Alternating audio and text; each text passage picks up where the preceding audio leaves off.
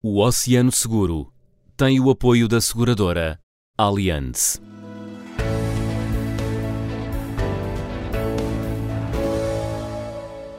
Setenta por cento do planeta está coberto por água, por isso se chama a Terra o planeta azul. Nos cinco oceanos habitam milhares de exemplares de espécies animais e vegetais. Conservar esta infinita riqueza é uma obrigação de todos. Rita Sá, coordenadora do programa de Oceanos e Pescas da ANP WWF. Qual é a importância dos oceanos para o equilíbrio ambiental do planeta, a nossa casa comum? Olá, bom dia. Um, eu diria que os oceanos são o equilíbrio, ou seja, nós estamos completamente dependentes do oceano para conseguirmos ter um planeta com uma temperatura equilibrada onde possamos viver, com que nos dê alimento que nós possamos comer, que nos, que, que nos dê todo, todo uma, um, um ambiente naquele que nós vivemos atualmente e que queremos manter para continuar a ter também o nível de vida e as condições uh, fantásticas que este planeta nos oferece para, para viver. Apesar das ameaças, quais são as, as maiores ameaças que enfrentam hoje os oceanos, Rita? Temos muitas ameaças a acontecer, infelizmente. Temos todas as atividades humanas, uh, várias atividades humanas, estão a fazer com que a temperatura global do planeta aumente. Isso depois tem consequências a nível do, do, do, das calotes polares que vão derretendo e, portanto, havendo mais água doce no oceano, faz com que a salinidade diminua. Isto parece que é uma coisa aparentemente não tem grandes consequências, mas tem grandes consequências nos, em todas as espécies que vivem nos oceanos e que estão dependentes de uma certa salinidade, uma uhum. certa temperatura para conseguirem ter uma boa vida e das quais nós estamos, também somos dependentes. Temos a, chama, a chamada acidificação dos oceanos, que é um fenómeno um pouco complexo para explicar, mas que tem a ver também com o pH, com a acidez ou com, da, da, da água, portanto, isso depois também tem consequências nos, no, nas espécies que, que precisam de vários componentes componentes químicos para conseguir ter e viver com, com em condições uh, de equilíbrio.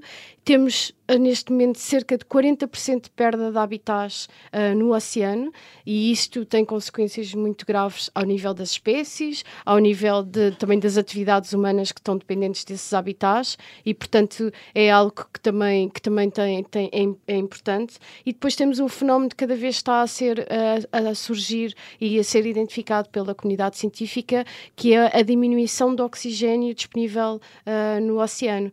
Isto tem consequências também ao nível nível das espécies, hum. uh, mas não só. E ao haver um desequilíbrio nas espécies, também há um desequilíbrio nas nossas próprias vidas. Muito bem. Os diferentes mecanismos legais e diplomáticos uh, desenvolvidos nas últimas décadas, nomeadamente no domínio do direito do mar, são suficientes para preservar a integridade dos oceanos e da sua biodiversidade, Rita? É, nós temos uma, uma convenção, que é a Convenção das Nações hum. Unidas sobre o Direito do Mar, e que é como se fosse uma, uma Constituição Internacional para o Oceano. Uh, demorou muitos anos a ser negociado, foi negociado durante cerca de 20 anos uh, a nível global, e só foi aprovado nos anos 80 e entrou em vigor no dia 16 de novembro de, de 94, hum. uh, que é, é, curiosamente o Dia Nacional do Mar por, por essa data. Hum. No entanto, como está fixado naquela altura, há muitos temas que vão surgindo e que, aos quais é necessário dar resposta e que é necessário também uma nova negociação, um novo envolvimento das, dos, dos Estados um, e, portanto, acaba por ser uma máquina pesada ao qual muitas vezes é difícil que estas convenções deem uma resposta imediata às questões da, da sociedade. Ou seja, é Eu, é preciso adaptar e aprofundar. Exatamente. E, e, há aqui temas como, por exemplo, a questão da biodiversidade para além das, das zonas de jurisdição uh, nacional, uhum. que estão estão a ser negociadas uh, neste momento em termos globais. Portanto, aquilo que está fora dos, dos, dos, Estados, não é? as águas internacionais, como é que nós protegemos essas áreas. Temos também a parte toda dos plásticos, que sabemos que é um assunto emergente e que a sociedade pede uma resposta urgente e está a ser realmente negociado um tratado global para, para os oceanos. E depois é necessário realmente, um, isto, estas convenções estão muito focadas nos, nos Estados, mas também é importante dizermos aos cidadãos e às empresas como é que também se podem envolver e também como é que podem dar aqui uma resposta e fazer uh, e estar envolvidos para, para protegermos em conjunto os hum. oceanos. A Rita falou dos cidadãos. Que pequenos gestos é que cada um de nós pode adotar no, no sentido de diminuir o impacto negativo sobre os oceanos? temos várias coisas que podemos fazer. Eu diria que há uma coisa transversal uh, que não tem só a ver com, com o consumo de produtos que vêm do mar, mas de uma forma geral eu acho que nós devíamos consumir menos e melhor. E isso poderíamos levar para todas as nossas áreas de consumo hum. e, direto ou indiretamente, isso vai sempre influenciar os oceanos. Portanto, é importante que nós sejamos uh, consumidores responsáveis, que sejamos, sejamos, informados e, para isso, as empresas também têm que dar essa informação. É, é, necessário que nós tenhamos boas condições também para consumir e, para isso, é necessário que haja boas políticas públicas que uh, deem, essa, deem essas condições aos consumidores e às empresas. Uhum.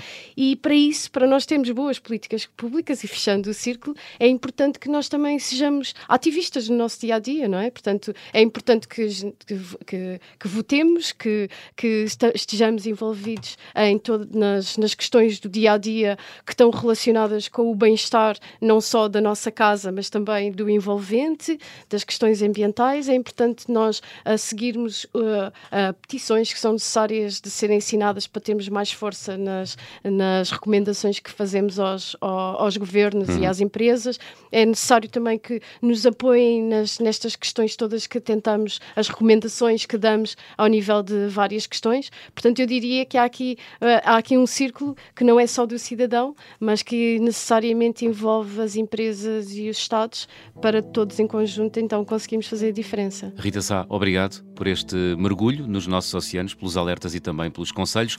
No próximo programa vamos conhecer a iniciativa Sea Shepherd Oceans até lá.